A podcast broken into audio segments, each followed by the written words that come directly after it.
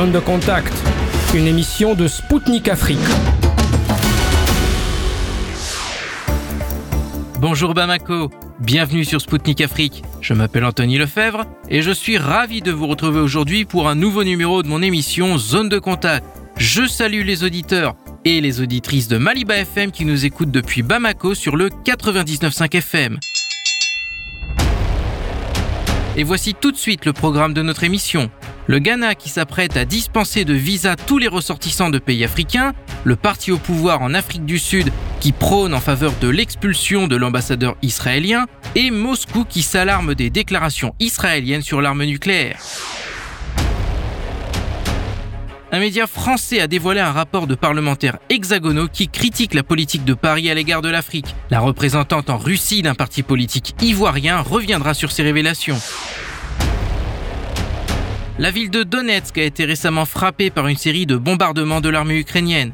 Le représentant permanent de la Russie auprès de l'ONU a dénoncé l'hypocrisie des Occidentaux à l'égard des habitants du Donbass. Nous écouterons son intervention. Une plainte collective contre Israël a été déposée à la Cour pénale internationale pour crimes contre l'humanité. À notre micro, un avocat français qui fait partie du collectif déposant plainte nous a dévoilé les objectifs de cette démarche. Le Conseil de paix et de sécurité de l'Union africaine est préoccupé par le financement du terrorisme sur le continent africain. Un spécialiste des questions de sécurité a réagi à cette annonce.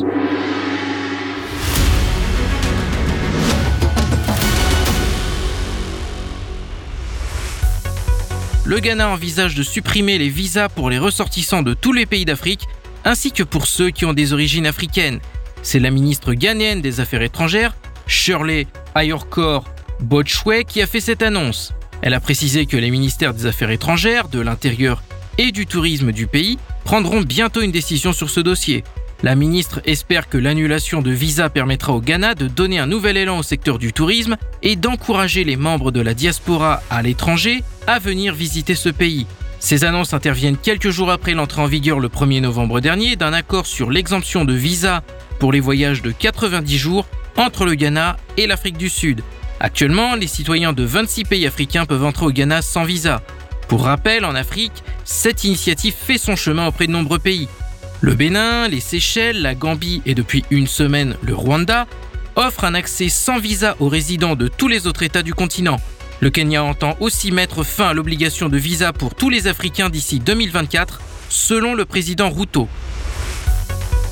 L'ANC, le parti au pouvoir en Afrique du Sud, a appelé dans une déclaration de son secrétaire général, Fikile Mbaloula, à expulser l'ambassadeur israélien en signe de soutien à la Palestine. Monsieur Mbaloula n'a pas été tendre lorsqu'il a évoqué l'opération de Tsahal en cours dans la bande de Gaza.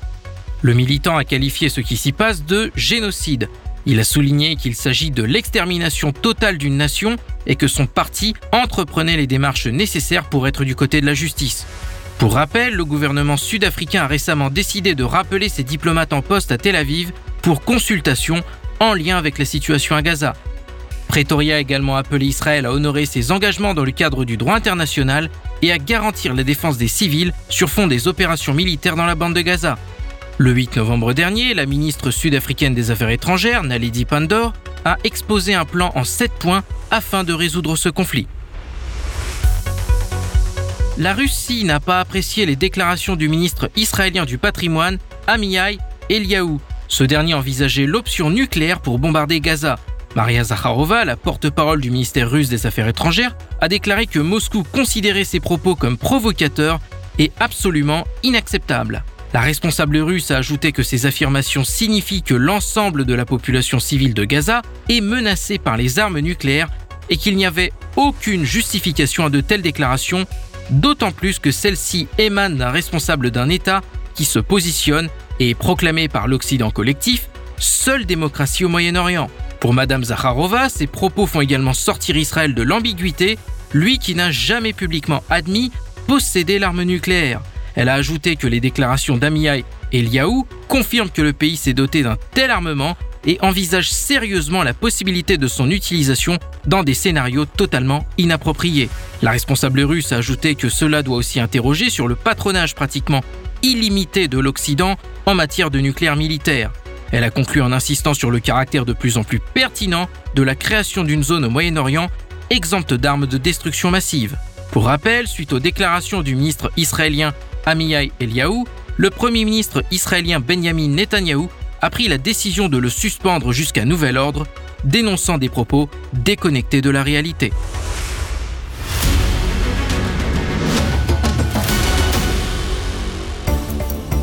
Chers auditeurs et auditrices de Maliba FM, je vous rappelle que vous écoutez Spoutnik Afrique depuis Bamako sur le 99.5 FM.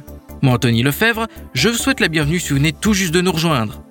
La politique française africaine était au menu des discussions à la Commission des Affaires étrangères de l'Assemblée nationale à Paris. Deux députés français ont présenté leur rapport sur les relations entre la France et l'Afrique. Et le constat est implacable. Ils ont dénoncé dans ce document la politique du deux poids deux mesures de Paris en Afrique, ainsi que sa tendance à résoudre les problèmes par la voie militaire plutôt que par la diplomatie. Pour les élus français, ces approches ont gravement nui à la réputation de la France sur le continent. C'est pourquoi les auteurs du rapport préconisent maintenant de changer de fusil d'épaule.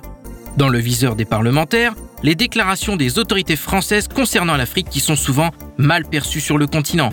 On se souvient notamment de celle de l'ex-président Nicolas Sarkozy, qui avait dit que l'homme africain n'était pas assez entré dans l'histoire, ou encore de l'actuel locataire de l'Élysée, Emmanuel Macron, qui avait lors d'un événement public à l'université d'Ouagadougou raillé le président burkinabé en disant qu'il s'était levé de son siège pour aller réparer la climatisation. Je me suis entretenu avec le docteur nommé Grace Esso, représentante en Russie du Parti des peuples africains de Côte d'Ivoire. Elle a réagi à la révélation de ce rapport par un média français.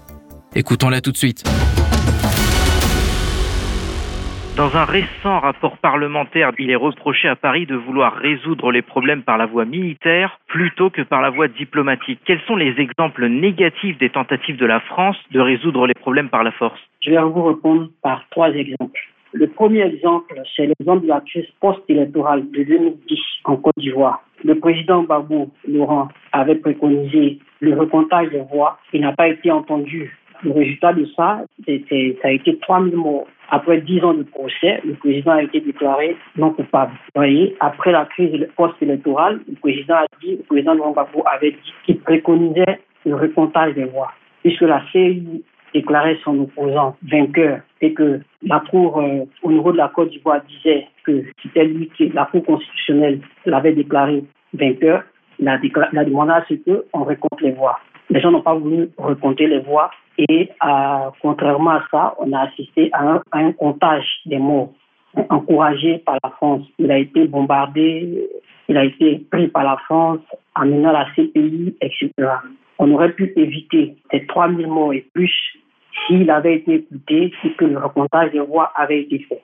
Ça, c'est le premier exemple. Euh, le deuxième exemple, c'est avec le colonel Kadhafi. Lui, il n'a pas été entendu. Il a, il a été assassiné toujours par la France. Et euh, aujourd'hui, la Libye, qu'est-ce que la Libye est devenue? La Libye est devenue ennemie des terroristes. Donc les exemples sont partants. Le plus, le plus récent, c'est avec la question du Niger. Après le coup d'État du Niger, la France, par la CDAO, a voulu régler les choses de façon militaire. Euh, Dieu merci, ça ne s'est pas passé comme ils ont, ils ont préconisé, mais dans ce discours de guerrier, c'est pas très pour arranger les choses entre l'Afrique et puis la France. Et il serait temps, je pense, avec tous ces exemples que nous avons et tout ce qui se passe actuellement dans le monde entier, que le discours de la France soit plus diplomatique. Voilà, parce que l'Afrique, c'est un continent, c'est pas un quartier de la France. Les parlementaires ont également préconisé aux autorités françaises de changer d'approche dans leurs relations avec le continent africain. Et selon vous, quel type d'approche devrait adopter Paris avec les pays africains? C'est une approche de respect du peuple africain et de l'homme africain. D'abord ça. D'abord, il faut que euh, la France sache que l'Afrique est peuplée d'êtres humains, d'hommes et de femmes qui réfléchissent, qui sont éduqués, qui ont des cultures divergentes, certes, mais qui ont l'intelligence pour réfléchir et pour savoir ce qui est bon pour eux-mêmes. Donc il faut que l'approche soit d'abord une approche de respect du peuple africain et de l'homme africain. Ensuite, l'approche du partenariat gagnant-gagnant. Il est clair que dans, ce monde où euh, on parle de globalisation, on ne peut pas réussir seul. Donc on a besoin de partenaires pour pouvoir évoluer. Et ces partenaires-là doivent prendre en compte en compte euh, le poids qu'est l'Afrique. Je ne dis pas dire aujourd'hui parce que l'Afrique a toujours eu du poids dans le monde. Même dans les guerres que l'Europe a connu la faillite, que les Africains aillent se battre aux côtés des Européens. Donc, l'Afrique a toujours eu du poids et aujourd'hui, plus que jamais, il est important, il serait important que l'approche de la France soit une approche de partenariat gagnant-gagnant et de respect de l'Afrique, l'Africain. Selon les auteurs du rapport, je cite, il faut agir d'urgence pour éviter un risque de contagion et de perte de confiance. Selon vous, qu'est-ce que l'on entend par contagion? Et n'est-il déjà pas trop tard pour parler de la perte de confiance comme d'une éventualité? Je vais commencer par la deuxième euh, question qui parle de la paix de confiance. Et je vous ramènerai à l'époque du président Félix Houphouët-Boigny, premier président de la Côte d'Ivoire, pour vous dire que cette paix de confiance ne date pas d'aujourd'hui. À l'époque du président Félix Houphouët-Boigny, on avait une seule eau minérale en Côte d'Ivoire qu'on appelait Evian. Excusez-moi pour la publicité. Et euh, le président avait s'était rendu compte que la Côte d'Ivoire avait, une nappe phréatique assez saine qui pouvait euh, donner aux Ivoiriens de l'eau minérale parce que Evian, ça venait de la France. Et donc, euh, le président a fait prendre un échantillon de l'eau issue des nappes phréatiques ivoiriennes qu'il a envoyé pour faire examiner en France. Les, les, les, résultats de l'analyse ont été que les Français ont dit que l'eau n'est pas bonne, c'était pas une bonne eau, et ça fallait même pas, euh, c'est pas bon. Et le président Félix Houphouët en homme sage et intelligent, a fait quoi? A pris une bouteille d'Evian il a mis la même que les Français ont, ont analysé. Il a mis la même eau dans la bouteille d'Evian. Il a fermé, il a envoyé en France pour analyser. Ils ont dit, oh, l'eau là est bonne. C'est une très bonne eau, etc. Et quand ils ont envoyé les résultats de l'analyse, le président a dit, OK, j'ai compris, l'eau est bonne, d'accord. Je lance la première euh, industrie d'eau minérale en Côte d'Ivoire, d'où est venue Awa, euh, la première eau minérale de Côte d'Ivoire. Donc, pour que euh, c'est exemple pour vous montrer que la perte de confiance, ça ne date pas d'aujourd'hui. La perte de confiance ne date pas d'aujourd'hui. Et lorsque on parle de, de, de, contagion, la contagion par, par rapport à quoi? Vous savez, avant, les gens n'avaient pas euh, les réseaux les réseaux sociaux. Il n'y avait pas de réseaux sociaux. Donc les gens pouvaient euh, mal se comporter vis-à-vis de nos présidents, de nos dirigeants, et c'était ni vu ni connu. Aujourd'hui, avec le, développement de l'accès à l'information, euh, tout, ce qui est comme euh, euh, nouvelle, chacun peut, avec une petite connexion, avoir toutes sortes d'informations. Et donc, cette contagion dont on parle, et, ça, a tellement été amplifié. Ce que les, les, les, pardon, les Africains ressentaient a été amplifié, a été amplifié, solidifié, affermi à partir des informations qu'ils pouvaient avoir de ce qui se passait dans le monde, de comment est-ce que la France euh, se comportait sur le continent, etc.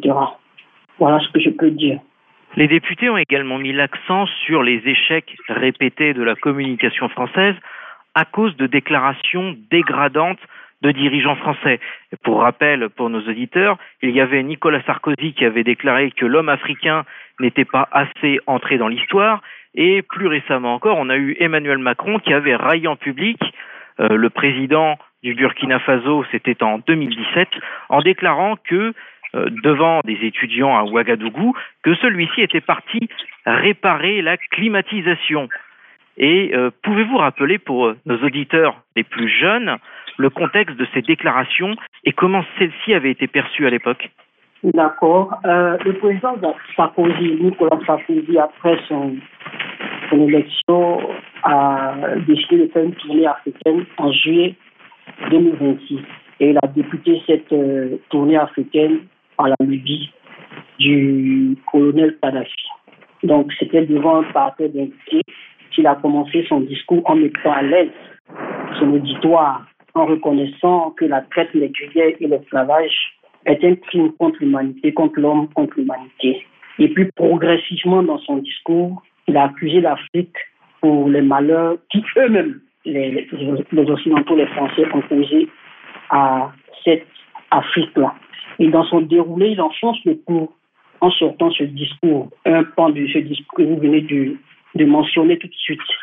Mais euh, quand on dit que l'homme africain n'est pas assez ancré dans l'histoire, de quelle histoire part-on De quelle histoire part-on Lorsque on nous apprend que euh, le premier homme, c'est-à-dire l'homo habili, euh, dont les plus anciens, les plus anciennes traces remontent à environ 2,8 millions d'années en Afrique de l'Est, sont été découverts en Afrique de l'Est, et que les outils vieux, 3,8 3 millions d'années ont été découverts au Kenya.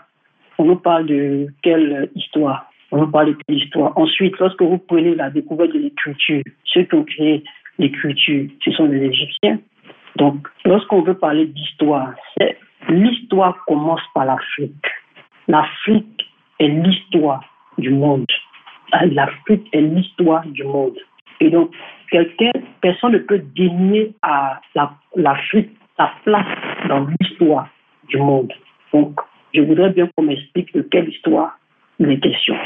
Sinon, l'Afrique est l'histoire du monde. Quand vous prenez euh, le président euh, Emmanuel Macron, dans sa visite de novembre 2017, il s'adresse ainsi au président Rock en disant que les, il s'adresse, pardon, il répond à des étudiants en disant que c'est pas sa faute de, de, réparer la climatisation des universités, que c'est le, le, le travail du président de la République de, Burkina Faso. Le président se sentant vexé a quitté la salle et il a dit euh, il s'en va pour réparer la climatisation. C'est irrespectueux, c'est irrévérencieux.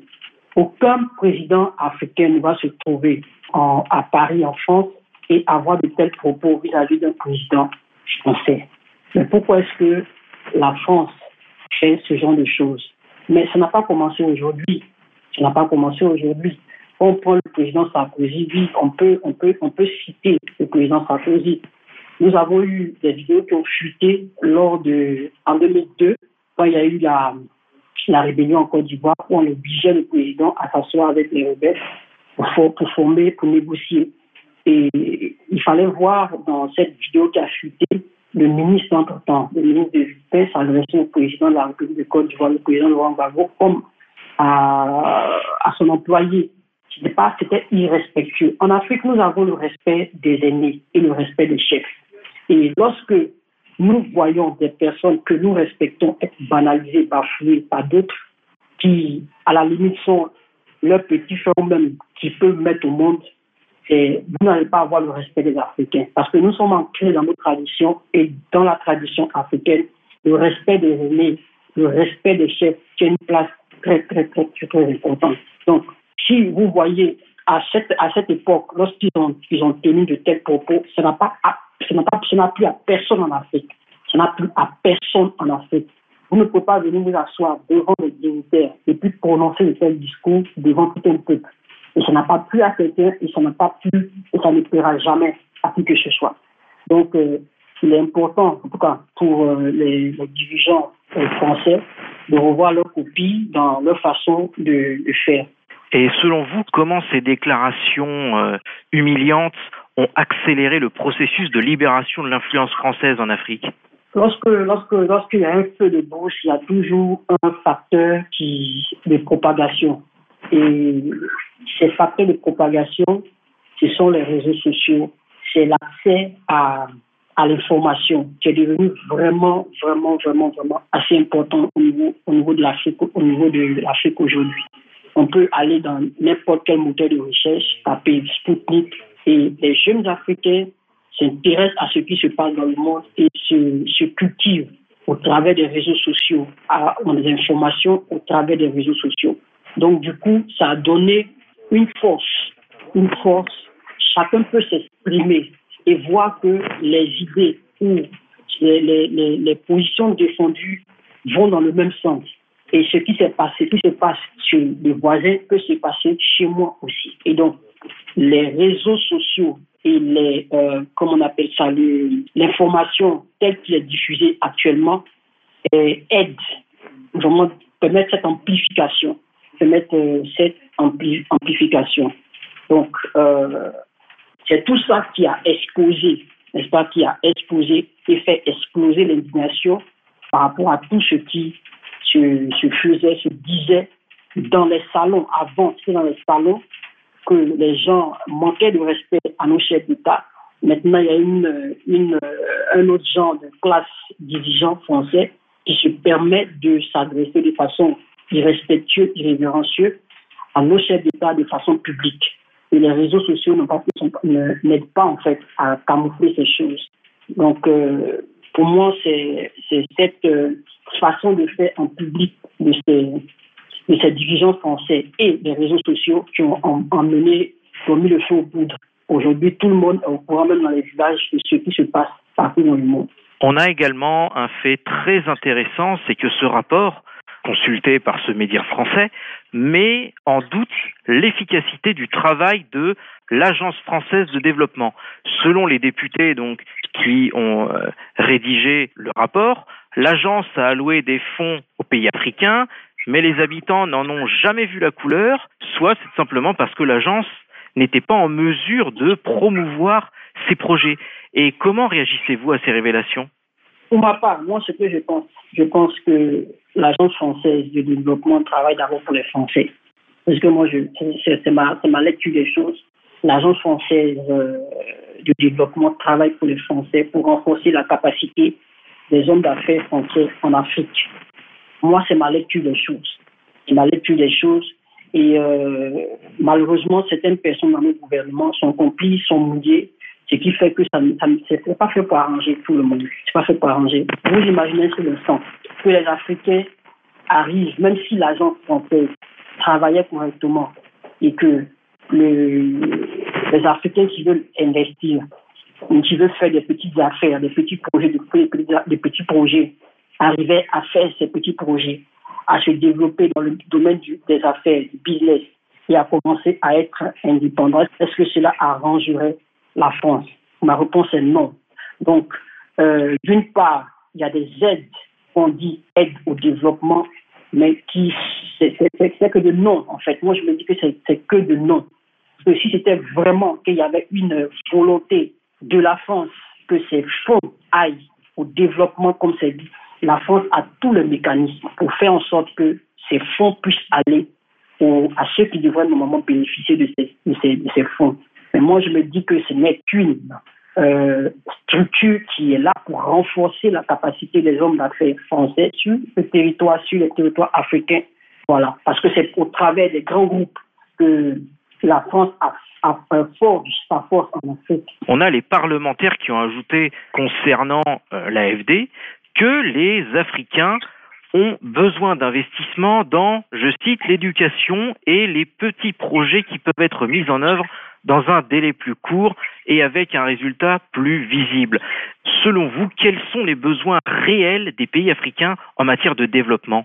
Le besoin réel de l'Afrique en matière de développement, c'est d'abord de briser ce pouvoir néocolonialiste sur l'Afrique s'il y a toujours cette mentalité néocolonialiste qui existe derrière la tête, il y aura toujours des mécanismes pour euh, renverser l'espoir des Africains. Donc pour moi, c'est vrai qu'il y a des besoins en matière d'éducation, d'agriculture, etc.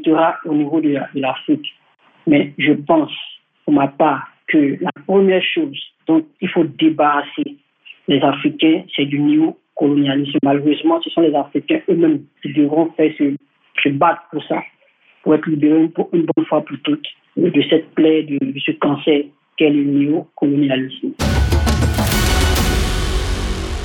C'était le docteur nommé Grace Esso, représentante en Russie du Parti des peuples africains de Côte d'Ivoire pour Sputnik Afrique. Elle a commenté la révélation par un média français d'un rapport de parlementaires hexagonaux qui critique la politique de Paris à l'égard de l'Afrique.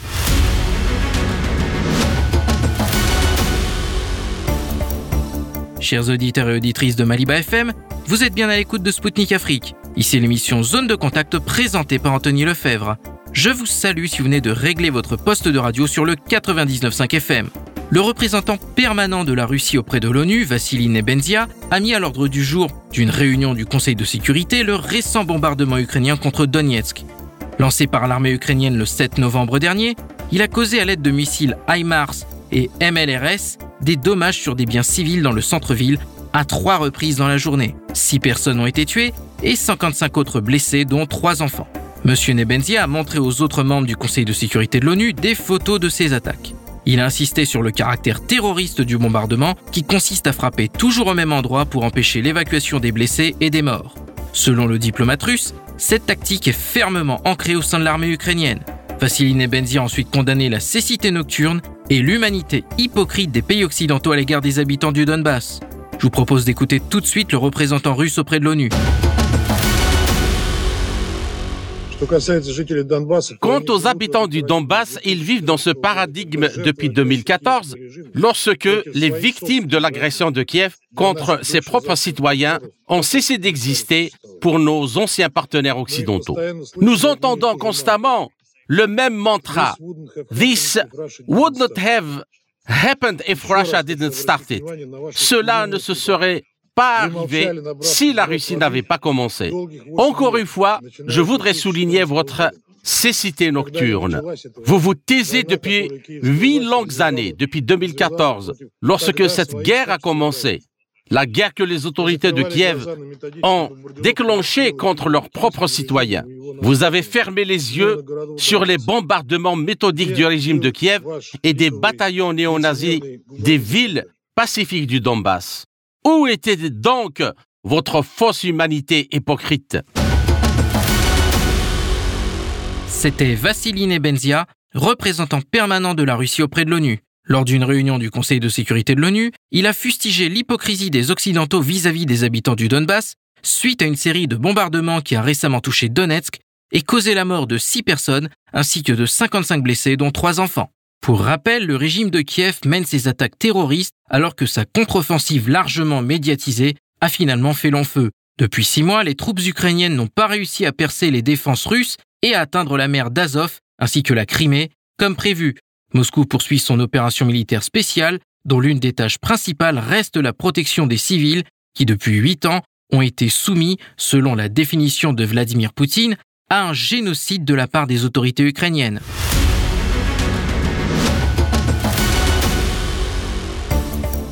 Mesdames, Messieurs, vous écoutez Spoutnik Afrique sur les ondes de Maliba FM, 99.5 FM à Bamako. Bienvenue à celles et ceux qui viennent tout juste de nous rejoindre. Un mois après le début de l'escalade du conflit israélo-palestinien, l'effusion de sang continue. Le bilan des frappes israéliennes sur la bande de Gaza approche déjà 11 000 morts. Selon le Premier ministre palestinien Mohamed Shtaye, le nombre de civils morts en Palestine depuis le 7 octobre dernier a dépassé celui du conflit en Ukraine. Du côté israélien, plus de 1400 personnes ont été tuées et 239 personnes sont toujours retenues en otage. Face à cette situation, un collectif international de juristes, dont des représentants de l'Algérie, du Maroc, de la Tunisie, de la France, de la Russie, a pris la décision d'agir. L'avocat français Gilles Devers, qui fait partie de cette délégation, a annoncé le 5 novembre dernier depuis Alger qu'une plainte serait déposée devant la Cour pénale internationale contre les actions d'Israël dans la bande de Gaza. Pour rappel, ce n'est pas la première fois que la CPI est alertée sur le conflit israélo-palestinien. Le 3 mars 2021, une enquête avait été ouverte sur des crimes présumés commis depuis juin 2014, tant par le Hamas que par l'armée israélienne à Gaza, en Cisjordanie et à Jérusalem-Est. Au micro de mon collègue Kamal Ouadj, présentateur de l'émission L'Afrique en marche, il a présenté les objectifs qu'il vise à travers ce dépôt de plainte, ainsi que les éléments légaux sur lesquels il s'est appuyé dans sa démarche. Je vous propose de l'écouter tout de suite. Pourquoi et à quel moment précis avez-vous décidé de faire cette euh, démarche? Qu'est-ce qui a motivé cette euh, démarche? Ben, Il se trouve que euh, je travaille sur le dossier de la Palestine depuis 15 ans avec un réseau d'avocats, avec beaucoup de contacts en Palestine. Mhm. Et euh, quand euh, nous avons déjà fait plusieurs actions en justice, et euh, quand euh, l'opération militaire s'est enclenchée, ben, nous avions pensé dans un premier temps que c'était euh, une opération comme les autres. Il y a eu 2008, 2014, 2021, etc. Et puis, donc on se préparait en fonction, et puis on a quand même fait l'analyse qu'on passait à autre chose, c'est-à-dire une attaque de type génocide. Mhm. Et à ce moment-là, on s'est orienté pour faire une procédure urgente devant la Cour pénale internationale. À votre avis, justement, euh, vu la réputation que ce tribunal a, nous l'avons vu, c'est-à-dire attaquer des gens quand ils sont pas dans le côté occidental, mais quand, comme les pays africains par exemple, mais les autres jamais, comme George Bush ou Tony Blair et autres. Alors, est-ce que vous pensez justement que la CPI pourrait agir dans ce cas-là d'espèce qui est l'attaque de Gaza déclenchée euh, il y a trois semaines? Écoutez, la Cour, il y a eu quand même une très forte manipulation des pays occidentaux pour l'affaire d'Ukraine, que tout le monde sait, vu que les pays occidentaux sont précipités pour euh, déposer plainte et financer une enquête, alors que par exemple pour la Palestine, euh, où les faits sont flagrants, eh bien il n'y a aucun pays qui bouge. Hein. donc il y a évidemment un jeu de double standard. Donc pour ce qui concerne strictement la Palestine, disons qu'à la suite d'un gros travail qui a été effectué, ben, on a une décision du mois de février 2021 qui a jugé que la Palestine était un État et que cet État était compétent, souverain sur euh, la Cisjordanie, sur Gaza et sur Jérusalem-Est. Donc euh, on maintient que c'est un, un, bon terrain, vu qu'il n'y a pas beaucoup de juridictions internationales qui ont jugé que la Palestine était un État. Et euh, Israël a évidemment été très violent sur euh, cet arrêt, en disant que c'est une mhm. cour antisémite, et a rejeté le droit international tel qu'il était, et refuse la juridiction de la Cour. Alors, ça, ça fait il y, a, il y, a, trois jours, le président Tebboune, lors de l'ouverture, c'est le président algérien, lors de l'ouverture de l'année judiciaire 2023-2024, il avait justement appelé tous les avocats qui pourraient participer à déposer ce genre de plainte à la CPI contre les crimes d'Israël euh, d'agir. Est-ce que votre démarche rentre dans ce cadre-là? Ben, on, est, on est tout à fait en phase et euh, on est tout à fait en phase. Et d'ailleurs, il y a beaucoup d'avocats euh, algériens qui euh, avait déjà répondu euh, à notre appel. Il faut dire qu'on travaille avec l'Algérie euh, de manière structurée, donc les contacts se sont renoués très facilement.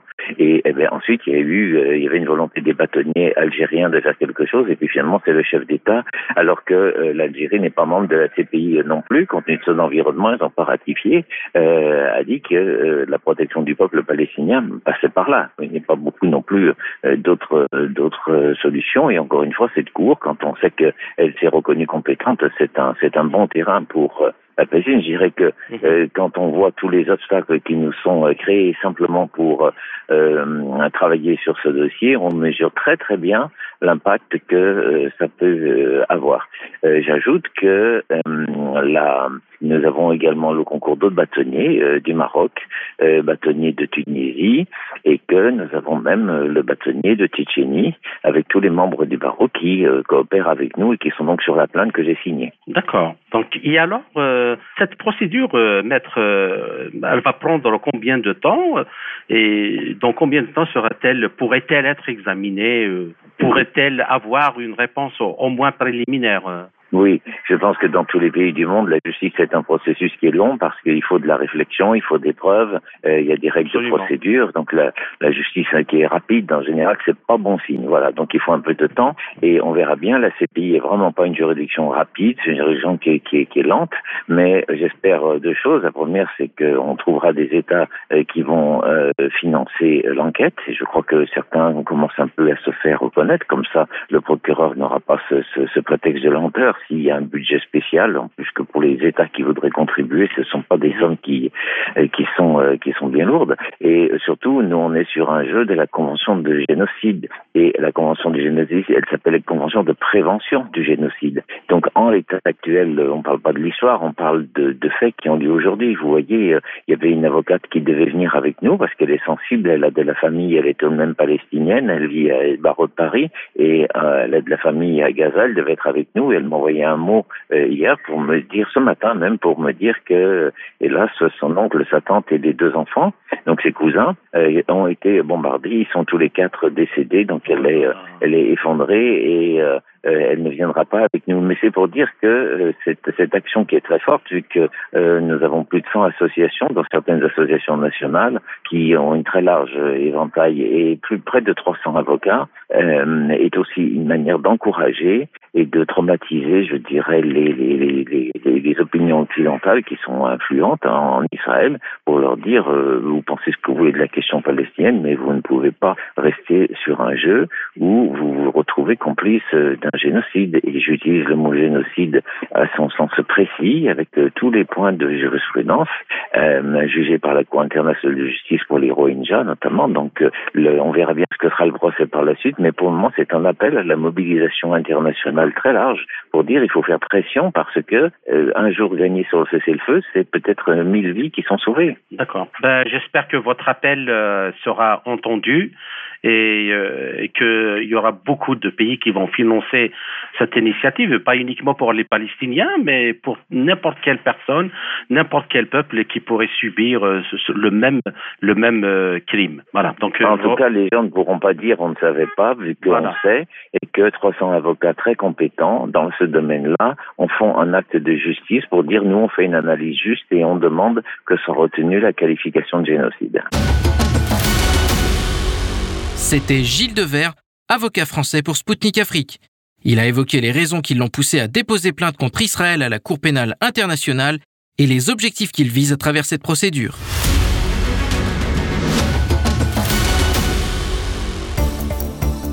Chers auditeurs et auditrices de Maliba FM, vous êtes bien à l'écoute de Spoutnik Afrique sur les ondes de Maliba FM à Bamako sur le 99.5 FM.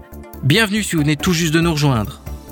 Récemment, une réunion du Conseil de paix et de sécurité de l'Union africaine s'est tenue.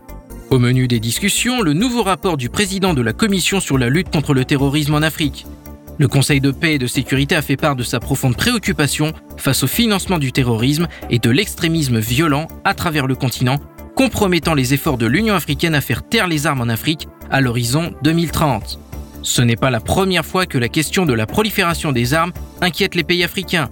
Pour rappel, en novembre 2022, L'ex-président nigérian Muhammadu Buhari s'était déjà inquiété de l'arrivée d'armes en provenance d'Ukraine. Selon lui, l'arrivée de ce matériel renforçait les terroristes dans la région du lac Tchad et menaçait la paix dans la région. Au micro de Sputnik Afrique, Souleymane Hamzat, consultant international en problématique du terrorisme et spécialiste des questions de protection et de sécurité, a réagi aux annonces du Conseil pour la paix et la sécurité de l'Union africaine. Écoutons-le tout de suite. Le Conseil de paix et de sécurité de l'Union africaine s'est dit préoccupé par le financement illicite des groupes terroristes. Comment réagissez-vous à cette annonce? Le Conseil de paix et de sécurité de l'Union africaine euh, se réveille dans un monde, euh, n'est-ce pas, à turbulence tardive. Euh, c'est pas aujourd'hui qu'il devait s'interroger sur, n'est-ce pas, le financement des groupes dits terroristes, si tel est que nous analysons aussi le problème du terrorisme.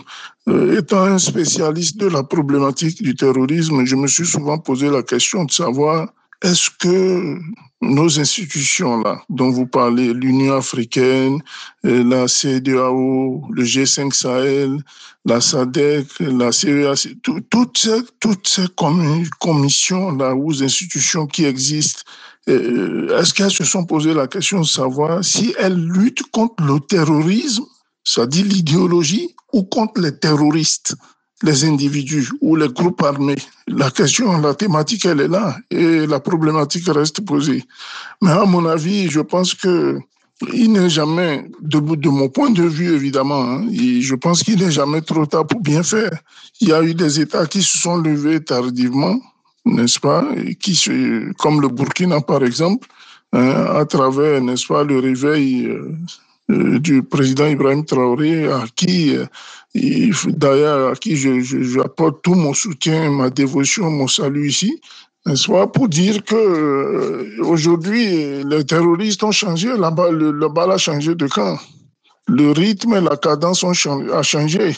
Et ceux-là qui, n'est-ce pas, se cachent dans les ténèbres, finançant euh, ces groupes armés-là, devaient se rendre compte qu'aujourd'hui, euh, c'est le fiasco total. Avant, on fuyait les terroristes, mais aujourd'hui, ce sont les terroristes qui fuient maintenant euh, les appareils gouvernementaux. Et il est triste de savoir que des institutions ou des, des oui, des institutions comme celle de l'Union, une institution comme celle de l'Union africaine n'y est pas pensée très tôt. En 2014, j'avais fait une interview où je disais que ceux qui euh, ne prennent pas cette affaire-là au sérieux, je veux parler du terrorisme, euh, et qui ne se lèvent pas pour mettre les moyens à disposition pour lutter contre, verra ce terrorisme-là à leur porte.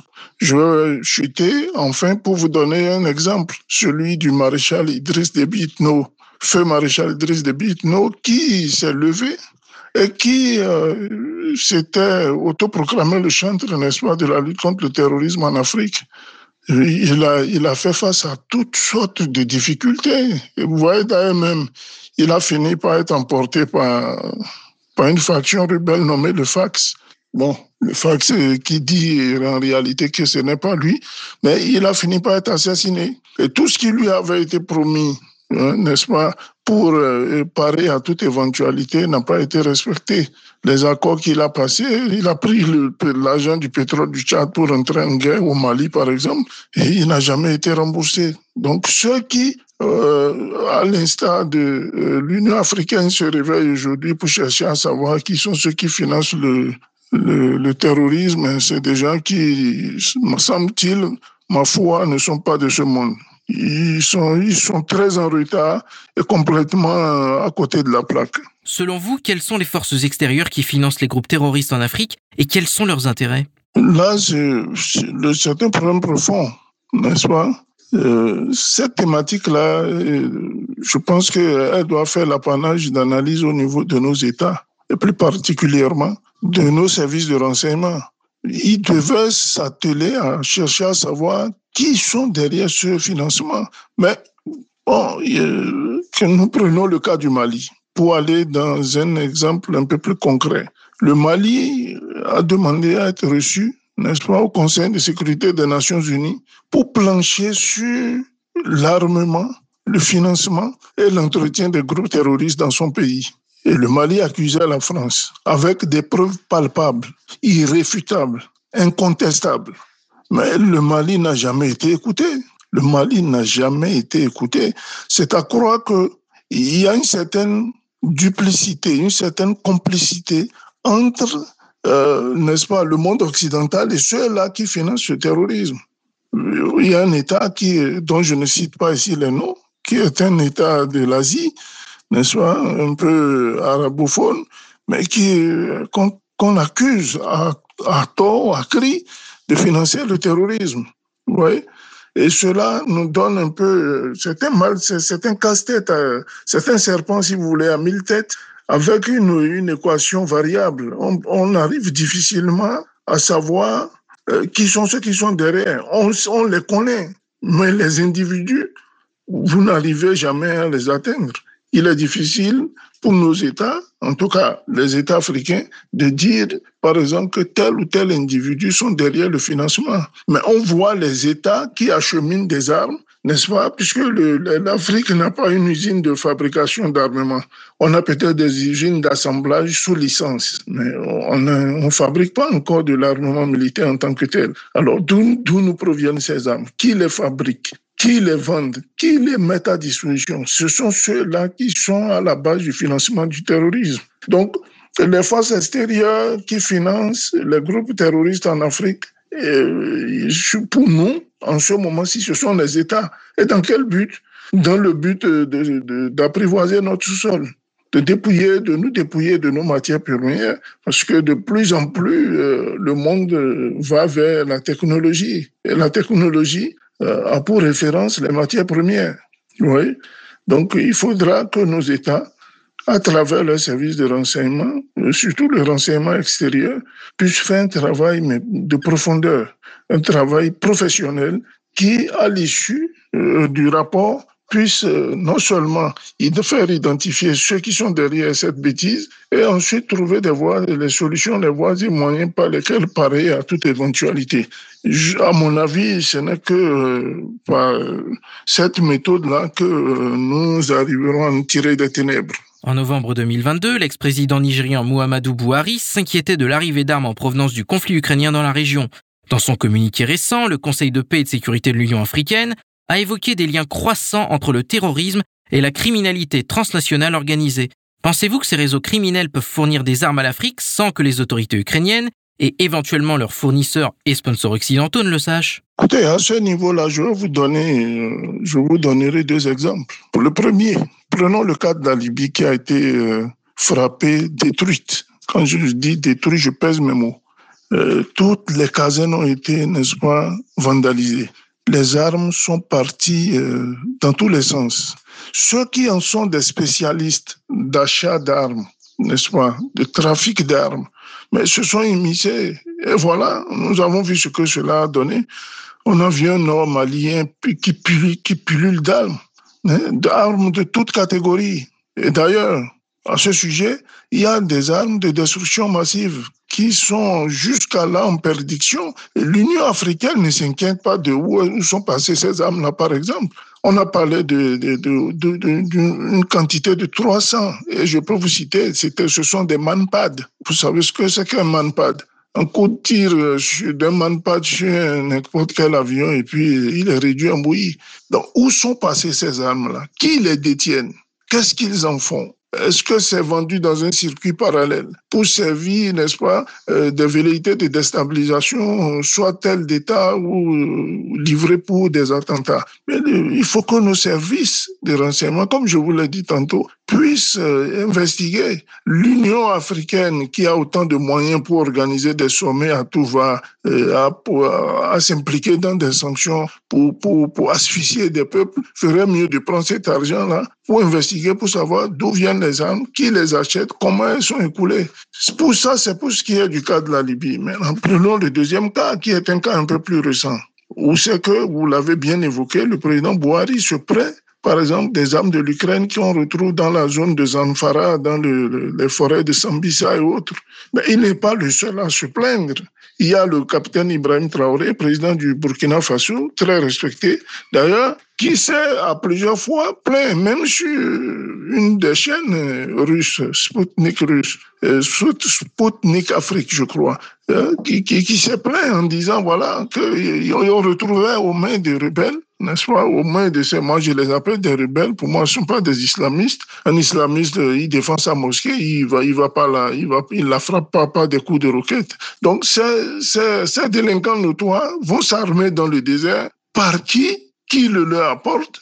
Et on retrouve parmi ces armes-là des armes qui étaient destinées à l'Ukraine. Qui les achemine D'abord, qui sont ceux qui font des dons euh, Allons à la base, si on peut un peu creuser. Qui sont ceux qui font de, de ces dons d'armement, qui apportent de l'aide à l'Ukraine? Alors, qui sont ceux qui sont chargés de la logistique? Chargé de les transporter. Et quand les armes sont arrivées à destination, elles sont-elles vérifiées? D'ailleurs, au passage, le président Zelensky lui-même s'est plaint de ce que la quantité d'armes qui lui était fournie n'était pas égale à ce qu'il recevait sur les papiers. La liste n'était pas égale. Alors donc, il se trouve certainement une équipe, un groupe de délinquants notoires qui, euh, au sein de cette euh, organisation-là, s'est constitué un groupe mafieux pour ne, serait-ce que détourner une quantité de ces armes-là. D'ailleurs, au passage, il se dit que certaines se trouvent sur le terrain au milieu du Hamas, n'est-ce pas, en Israël.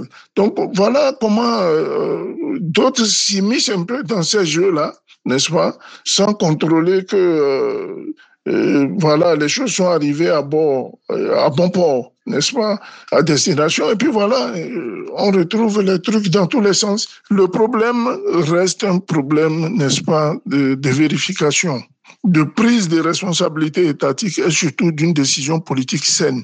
Si nos États ne se mettent pas ensemble pour prendre des dispositions pour lutter contre le terrorisme, nous retrouverons le terrorisme à nos portes. Et souffrait que, une fois ces armes-là arrivées, si le terroriste est en incapacité, n'est-ce pas, d'agir au plan étatique, mais souffrait qu'ils en deviennent, ils en deviennent des petits délinquants. Et d'où la naissance de la criminalité. On abat des gens à bout portant, on leur vole leurs véhicules, des biens, etc., etc.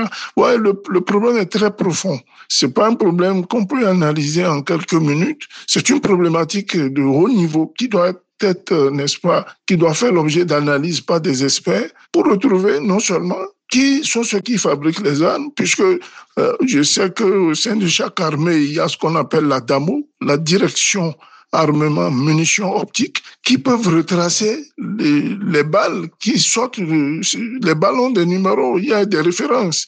Les armes qui sont utilisées sur nos théâtres d'opération ont des références. Donc, on doit pouvoir retrouver qui a, a fabriqué, quelle usine a fabriqué ces armes, qui les a vendues, elles viennent de quelle direction, etc., etc. Il y a une documentation très nette et précise par rapport à ce genre de, business. Et enfin, nous allons chuter sur le comportement à venir de l'Union africaine. Il va falloir que l'Union africaine se prenne un peu plus au sérieux. Quand je dis l'Union africaine se prenne un peu, se prenne un peu plus au sérieux, euh, à chaque fois qu'il y a des attentats à Sambisa, je sais pas, au Burkina, euh, au Ghana, soit-il au Bénin, mais on ne les entend jamais. Il n'y a aucun communiqué là qui vient parler de, de, comment faire pour aider l'État en question. Le, le, le, Burkina est frappé par le terrorisme, le Mali, euh, le Niger aussi. Mais que l'Union africaine fait quoi pour ces pays-là pour les aider? Rien, que dalle.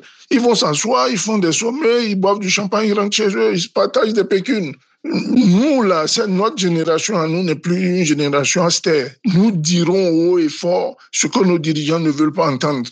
D'ailleurs, un petit détail par rapport euh, à, la connaissance de l'Occident sur ce truc-là. Mais c'est l'Occident qui fabrique les armes, hein, je vous l'ai dit, c'est pas l'Afrique qui fabrique les armes. Donc aucune arme ne peut quitter l'Occident en direction de l'Afrique sans qu'il ne soit au courant. D'ailleurs, euh, je vous donne un exemple sur le, le Centrafrique, la République de Centrafrique. Quand le président Touadéra avait besoin d'armes, a demandé, n'est-ce pas, à la France de lui donner, de lui fournir des armes. La France était prête à lui donner des armes obsolètes, récupérées sur des théâtres d'opération. Pour faire quoi de ces armes-là? Franchement, vous voyez à quel point. Et quand le, le, le, le Centrafrique, à travers son président, s'y est opposé, ben, ils les ont renvoyés tout simplement devant euh, le Conseil de sécurité des Nations Unies, où ils se sont plaints. Euh, ils ont demandé une audience dans le cadre de la diversification des partenariats. ont rencontré les autorités russes qui leur ont dit, ben, écoutez, non seulement on vous donne le double de ce que vous demandez, mais on vous les donne en neuf. Donc saluons ici aussi, euh, n'est-ce pas, la hauteur que prend le, le, le, le, très respecté grand camarade président de la Fédération de Russie, le président Vladimir Poutine, par rapport aux, décisions de souveraineté en Afrique. Ce monsieur-là ici n'existait pas, il fallut le fabriquer. Mais Dieu merci, grâce à lui, aujourd'hui, il y a des, des, des, États en Afrique qui essayent de, de se relever grâce à son aide, grâce, grâce à les, compétences militaires qu'il envoie dans le cadre de la formation, de l'éducation de nos armées, franchement, il n'y a pas match. Aujourd'hui, on parle beaucoup du conflit israélo-palestinien qui connaît une escalade depuis un mois. Quel risque peut faire peser ce conflit sur la sécurité du continent africain? Voilà encore une autre injustice, une, un génocide à nul autre pareil. Au vu et au sud de la on est à la barbe de la communauté dite internationale. C'est triste ce qui se passe dans notre monde-là. Ce monde-là est un monde d'injustice dans lequel il va falloir que la, loi du talion soit appliquée par les Africains. Chaque Africain qui voudra défendre son territoire doit savoir prendre des décisions adéquates pour parer à toute éventualité, même au péril de, de sa vie. Les dirigeants que nous avons aujourd'hui doivent accepter de mourir pour leur nation. On veut plus de dirigeants dits démocrates, de grosses cravates bien nouées qui viennent endormir le peuple par des discours. On a besoin de gens qui euh, sont pragmatistes, des dirigeants pragmatistes qui savent faire face à la réalité et qui savent prendre des décisions. Prenez, un peu la sécurité, euh, euh, n'est-ce pas, dans, cette partie-là du monde. Vous voyez qu'il y a au Yémen déjà, le Yémen il est complètement détruit. Allez un peu plus bas ici, du côté de la Somalie, nous avons les Shebab. Un peu plus bas, le Soudan, les Janjaweed. Mais vous pensez que dans ce méli-mélo, y compris la crise soudanaise qui vient de se réveiller il y a presque un an maintenant, que les gens ne sont pas en manque de munitions ou d'armement? Et que ce conflit-là ne peut pas servir à alimenter d'autres réseaux. Mais bien sûr qu'ils le feront. Ceux qui en sont, des spécialistes vont s'immiscer, même si les armes dit-on, ou l'armement ne vient pas de ces pays-là, mais d'autres profiteront de ces couloirs-là pour faire passer du matériel vers l'Afrique. Cela peut être, n'est-ce pas, une autre porte euh, n'est-ce pas, d'écoulement de, l'armement et pas conséquent euh, d'alimentation de, de, des actes terroristes à travers euh, ce trafic-là d'armement et certainement d'hommes aussi. Parce qu'il faut bien des hommes derrière une arme pour qu'elle puisse crépiter. Donc, vous voyez, c'est, un, un problème géopolitique, géostratégiquement politique qu'il faudrait que, l'Union africaine doit, doit avoir un droit de recours. Il ferait mieux de se réveiller, ces messieurs de l'Union africaine. Et au passage, nous lançons un appel au président Moussa Fakir, qui est quelqu'un que nous savons de bonne foi n'est-ce pas, de très bonne volonté. Il va falloir casser les œufs pour faire des omelettes. Si dans votre entourage, vous, vous remarquez qu'il y a des gens qui vous, n'est-ce pas, foutent les bâtons dans les roues, mais débarrassez-vous d'eux à un moment donné, mais acceptons de mourir pour la bonne cause quand même. il est inadmissible de constater que, n'est-ce pas, on a des dirigeants qui sont là que pour les avions, les sommets, le match vu devant les télévisions, devant les caméras de télévision il est temps que tout ça s'arrête. Que euh, surtout ce conflit-là israélo-palestinien n'en devienne pas encore une brèche, n'est-ce pas, qui vienne, euh, qui vienne s'ouvrir et surtout euh, serve d'écoulement d'armement, de munitions et d'hommes sur l'Afrique. Le Conseil de paix et de sécurité de l'Union africaine appelle les États à prendre les mesures nécessaires afin de lutter contre ce fléau. Récemment, le Mali, le Burkina Faso et le Niger ont signé un accord militaire et de défense mutuelle appelé Alliance des États du Sahel, celui-ci prévoit justement dans son article 4 la lutte contre le terrorisme. Quelle est la meilleure solution à mettre en œuvre pour lutter contre le terrorisme sur le continent africain selon vous? Les communiqués de l'Union africaine qui, euh, n'est-ce pas, euh, sont des communiqués de nature à prendre des mesures nécessaires pour lutter contre le terrorisme n'engagent que ceux qui les lisent. L'Union africaine peine à mettre sur pied une armée depuis, je ne sais pas, euh, des lustres. Je me rappelle bien que le, le, général euh, Konaté de la Guinée a, été convié même à, procéder n'est-ce pas, à la mise en place et à la, la concrétisation de ce projet-là. Jusqu'à là, ils peinent à le faire, mais ils ont la facilité à trouver des dizaines de milliards pour organiser des sommets. Diantre, on prend pour des briques de 12 creuses. Il faut qu'on arrête de nous prendre pour des idiots créer une armée stipule qu'il faut y avoir, n'est-ce pas, le paquetage, procéder au recrutement, trouver les moyens de payer les hommes et les armer, leur donner le matériel adéquat pour le faire. Est-ce que l'Afrique en est incapable? Je vous donne un, exemple qui puisse permettre le financement d'une armée pareille. Tous les pays qui ont du pétrole en Afrique, là, mais que chacun selon le budget de revient, disons le budget euh, au, prix de revient de, de, de, la matière qui est vendue, mais donne par exemple, je sais pas, 0,5% à 10%, n'est-ce pas, du quota de vente qui, euh, qui a été, euh, n'est-ce pas, recueilli comme bénéfice pour constituer la mise sur pied, la mise en disponibilité opérationnelle de cette armée. Ils font rien, ils font que dalle. Prenez l'or, on a plein de pays en Afrique là qui extraient l'or, qu'ils vendent. Et, ça marche. Et il y a beaucoup de minéraux comme ça. Je ne parlerai pas du coltan, je ne vous parlerai pas de, de l'uranium, je vous parlerai, etc., etc., de beaucoup de choses qui puissent permettre à l'Union africaine, sur la base d'un consensus, lors d'un sommet, que tel ou tel ou tel pays euh, puisse donner, voilà, 0,5% d'un du revenu de vente de, de tel ou tel ou tel minerai ça permettrait nettement de constituer une armée, une armée mais capable et opérationnelle, avec des moyens de, dernière génération n'est-ce pas? Euh, Refuser à un moment donné de subir, c'est passer à l'action. Et je pense que les, autorités, nos autorités au niveau euh, de l'Union africaine devaient arrêter de prendre des communiqués et de passer aux actes. Ceci étant, revenons maintenant à, la question de l'Iptako Grouma, l'Alliance euh, des États du Sahel n'est-ce pas, créé euh, sous le leadership du président malien, Assimi Goïta, le colonel Assimi Goïta. Mais écoutez, c'est une très bonne alliance. Et d'ailleurs, vous voyez les résultats au travers de leurs accords de défense qui les lient. Vous voyez quels sont les résultats sur le terrain. Aujourd'hui, ce sont les, les terroristes qui ne dorment plus. Ils n'ont plus le sommeil maintenant, les terroristes. La zone des trois frontières, complètement, ils sont en débandade.